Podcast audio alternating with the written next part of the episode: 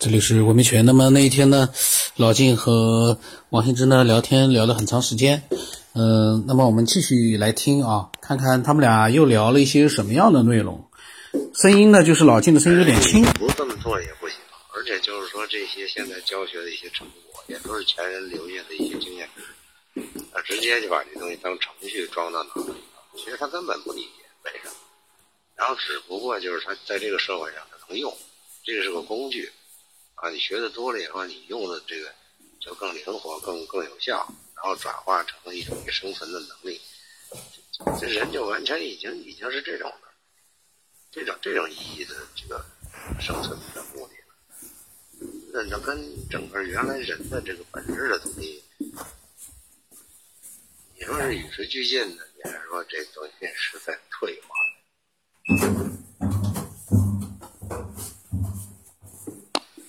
而且就是说，它通过一种这这些抽象概念的组合、逻辑的一些特定的东西，去完全替代了自己的直接感觉感觉啊，是一些特异能力的开发，然后就变成我只会去生产工具，只会去发现更多的替代品，来来满足我的一个或者延伸我的一个呃需求。啊，都是一些生产、发明出来的东西来替代。你有了车，我这腿儿就不行了；有了眼镜，我眼睛这这也近视恢复不了。这都是都是一一种替代的，对吧？有空调，那我冷暖我就适应很差。然后人又去健身、跑步，一天到底走几万步，这不是吃饱撑的吗？对不对？对呀。这这都是，呃，平衡被打破了吧？他所以他就要走路了，因为上班他没有运动了，他没有去从事体力工作，这就是因为太过于呃呃左脑的活动了，他没有那个去身体的运动。这现在生活模式它都是这个样子，呃，一一个平衡吧。哎，完一个。易经吧，不是这么说嘛？察见渊鱼者不祥嘛。呃，一旦你对一件事物呢越来越精细的话，那他易经认为它就是不好的，太过于精细了。察见渊渊鱼吧，你看见那个深深那个池塘里面很深的一个池塘里面一只鱼被你看到了，你看那么透彻，那么彻底。这本身就不是一个好的一个迹象。好吃的东西，嗯，你吃够了就好。你吃多了，那再好吃的东西都会变得难吃，那根本吃不下。为什么那些那个，嗯，现在那个？呃，上过大学的研究生的、博士的，为什么还会选择？呃，因为因为失恋或者因为成长学习的事情想不开去自杀呢？为什么神经病的一些病人都都处在一种很紧张一种一种生活状态，他没办法放松下来，对吧？呃，他陷进了他那个头脑，他出不来了。你就没发现一个？一个每天干干活的农民啊，或者是工人啊，他出现了精神病，他想不开，他去自杀，他没有那个事情。这个自杀率越来越，现在这个人的呃受教育程度越高，人的压力也就越大，这样一种生活模式，越追求。这个精细，这个分工越多，越这个旁支越多，实际上离生命的本质根本就越远。就自杀的人都不知道，已经已经已经跑题了，就是他对活着的这些本来意识，他已经不关注了，他关注的都是一一些。旁门左道的，有些不靠谱。已经变成迷失的这这些细节啊，一个情感，一个这个这些东西，就就怀疑生命，这完全就就丢了本了。是人的直觉也一样啊，对吧？人直觉的话，比如说有些那个有些功能吧，但功能的话，你如果越来越精细的话，去呃去看感知一些事情的话，呃太精细了，过度的去开发你的那个右脑或者直觉直觉感知力吧，它其实过度了也不好。它其实也是一种，呃，一种不好的现象吧。所以说，左脑右脑都一样，都是有一个度，过了这个度呢，它就会变成一个，从一个本来还呃有怨的东西，变成了一种呃互作怨吧，就就变不好了。嗯，那如果从终极角度来看呢？你如果不管你陷进你的那个知觉也好，或者陷进你的那种科学思考也好，如果出不来的话，陷进去了，嗯，那就有副作用了。除非你能超越它，对吧？超越它，那当然就没事了。那如果超越不了呢，对吧？那那副作用就是那一些副作用。那你要承受这个副作用了。我是说，你那个查见冤鱼这个为什么不急啊？我感觉就是，其实你一旦查到冤鱼的时候，放了冤了，你的注意力都在鱼身上，就等于是舍本逐末了啊！你对一个整体的把握，整一个阴阳整大的一个向大的一个这个趋势，已经忘却了。你只是注意到细节抹之上，这本身就是不吉祥。对对对，嗯，你专注于某个点，你忘记了整体。是的，是的，就这个意思。嗯，左脑右脑都一样啊，你就是专注一点了，你就忘记整体了。对，就这个意思。所以就是你执着于你的右脑，执着于你的左脑，嗯，这都是执着。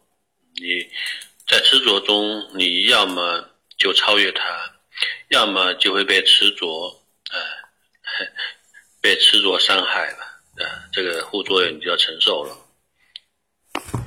对呀，就是就是这个意思，就是你如果说你陷在一些细节里头，陷在一个更复杂的一些纠结当中。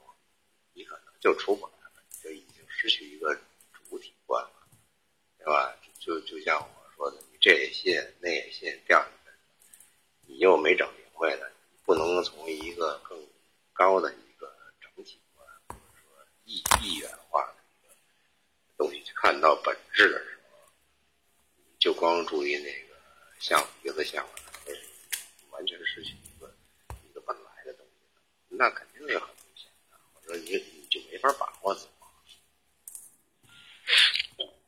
像我们不是人，不是也可以做到，呃，集中一点嘛，啊，集中到一点，专注到一点之后呢，那这一点，嗯，执着破了之后呢，也不就可以破迷开悟了吗？那我们科学的话，这样子查见查查见渊鱼吧，对吧？这科学一路发展下去。人类是不是也会，呃，执着到最后呢？突然破了执着，他不再执着呢？会不会出现这种状况呢？或者，或者就是他有副作用呢？或者互作用现象就是察见运营值不强，它就会出现，呃，人类一个大动荡，或者是人类一个大灾难呢？人真的是很神奇的。人的你看，人的左脑跟右脑这本身是对立的、很矛盾的。左脑负责思考，右右脑呢是直觉啊。但这两者是矛盾的，但是矛盾中它还有矛盾。你看，左脑本身啊，它思考本身也是矛盾的，对吧？呃，也是矛盾。那右脑的那种感情呢，也是矛盾，有爱就有恨，对吧？这种情绪本身也是矛盾的。呃，所以这个人体是综合的这种大矛盾跟小矛盾，很多矛盾纠结在一起的一个啊非常神奇的一个个体。你看，我们古代人类几千年来啊一直都排斥科学吧，科学在呃几千年间几乎没什么进步啊，这是呃一般我们用那种右脑的一种情绪化的管理模式吧。极度的排斥左脑，呃，科学的思考能力啊，科学发明，这近代才那个两百多年，科学技术才突飞猛进，这短时间的一种科学的进步啊，相当于以前人类几千年的一个科学的呃进步啊的发展还要多得多。如果说那个思考能力那个提高了，情绪呃右脑也提高了。那么反过来说，是不是呃右脑的呃发达了，同时左脑啊也在呃提高呢？那为什么古人那几千年来呢，就是呃科学技术好像没什么发展呢？这个两千多年来科学技术到底是人的思考到底在进步呢，还是在原地呃踏踏步呢？人自身的变化，呃，肯定受到这个所谓的天体的，或者说宇宙一些能量场的一种干扰吧。有一种说法是，这人类几千年来啊，人类的这个能量中心从呃什么海底轮啊啊上升到那个呃近几百年来的星轮啊，然后又到了现在说人类的能量模式，啊又要往那个喉轮啊。喉轮转移吧，也就是说，人类整个能量是在逐渐的向上升的一个过程。呃，如果这个理论如果成立的话，那么能量向上升的话，人应该是呃左脑和右脑同时都会进步的，对吧？同时都在提高的。呃，只不过是短期内。呃，有些呃偏向左脑或者偏向右脑吧，但如果从总体来看，人类还是呃能量模式在提升的，人类不是还是在进步的，应该是进步的吧？我觉得人类总的来说还是进步的。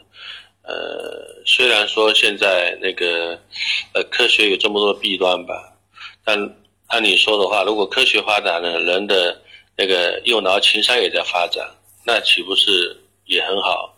同时都在发展嘛。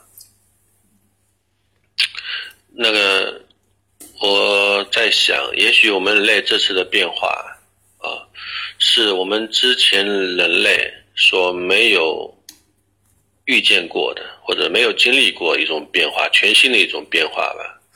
呃，我们任何的历史可能是呃没有经历过这样一个。一个能量模式吧。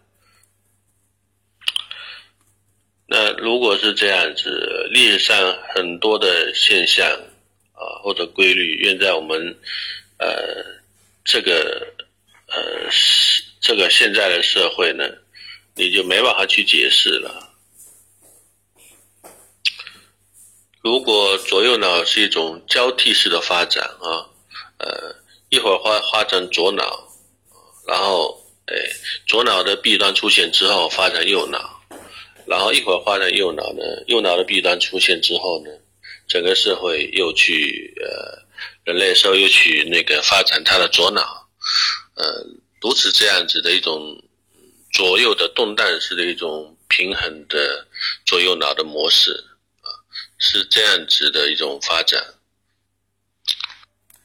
那么王新之呢，发表了很多的想法。那其实呢，我对他里面的一些想法我是不认同的。什么叫古代的人、过去的人排斥科学？那个时候的科学不发达，那是因为人家排斥嘛？那是因为不得其其法而入，没有进入到科学的这个门门里面，不是说排斥了，你根本就不知道科学是什么。科学确实是最近两百年，你比如说发展的快，那不是因为现在的人比过去的人相比之下他不排斥科学，那是因为科学逐渐的被一些伟大的人发现了，然后呢，把它开始发展起来了。这是不是排斥，而是因为到了这个时间了，有人开始对科学做了更深的发展了，然后呢，在两百年间呢。一波又一波的人，那还不是这个两百年间的科学？说句实话，那是西方社会啊，西方科学啊，它发展起来了，一波又一波的人，那些人有的人都很传奇，然后呢，把这个科学发展起来了。那从我们古代的角度来说，就像呃以前经常讲的，大家呢喜欢呢修炼，喜欢呢去用一些呃哲学上的东西呢去解释这个世界，那那是另外一种。他不是排斥科学，而是他习惯性的，在没有发现科学之前，他只能用这样的一个呃，这这种哲学性的一些呃表达呢，来解释这个世界，呃，解释的也很好，就说他的这个解释呢，呃，从哲学的角度来说呢，也是很好，因为它包含了一切。你该有的东西，它都能，你都能找到它对应的答案。但这些答案呢，都是一个大而化之的一个，就是比较，呃，嗯，比较就是说从感觉上来讲去理解这些东西。呃，从实际的角度来说呢，呃，科学在做的这个探索的任务，那么哲学呢也一样在发展。但是哲学呢，说句实话，人的大脑嘛，呃，再发达，你用哲学，说句实话。前面的一些先哲啊，他已经说到尽了，真的说到尽了，把这个时间啊、世界啊、宇宙啊，他用他的哲学性的表达，已经把它说到尽头了。你现在要做的就是去延伸的话，也只能在他的范围里延伸了。所以呢，呃，哎，我怎么扯多了？那么王新之和老金啊，他们俩聊天聊得很精彩，呃，还有一些文字，到时候我来把它也。它录出来，文字呢，到时候我会根据它的这个文字的表达，我另外再去录。那么语音呢，他们还有一些表达，就是呢，王兴之呢说话呢，有的时候呢是有气无力的感觉，没有什么太大力气。老晋呢可能是感冒了，声音呢也不大，听起来呢就是呃不是那么得劲，因为这个声音不声音你不不是很很有力量的话啊。呃，说句实话，有的时候会听睡着的。我呢，刚才是一边在播十六，一边在听的，反正呢还是蛮蛮精彩的。我们欢迎呃他们继续发表，王兴之啊，继续发表他的这个各种各样的想法，呃，都很好。然后呢，这个。就是他的想法呢，我们有如果有我们不同的意见啊，或者说是支持的意见，我们都可以把它分享过来。我的微信号码是 b r o s 八不浪什八，微信名字呢是九天以后。如果微信号码、微信名字都对的话呢，那肯定是我了，就用不到再去证实了。上一次有个好玩的，其实不止一次了。加了我之后，他说你是那个青城太子吗？你能不能发个声音来，我来验证一下？我就不搭不太搭理了。说句实话，呃，碰到这样的，其实他从他的角度来说呢，他是开玩笑，是好玩，或者是真的想验证，呃，但是从我的角度来说呢，呃，我们把心思用在这个思索上，可能更有更有意思，因为我也没有那么多时间去去整天 这个，我就给你发语音来验证我是谁。每天我要来证明我是谁，很多有的人怎么你是那个谁谁谁，我每天要来证明我自己。呃，我个人感觉啊，没那么多这个这个这样的一个兴趣，所以呢，我才把我的号码、微信号码和我的微信名字一起报出来了，就是告诉大家，只要两个对上号了，那就是我了。嗯，那么今天就到这里吧。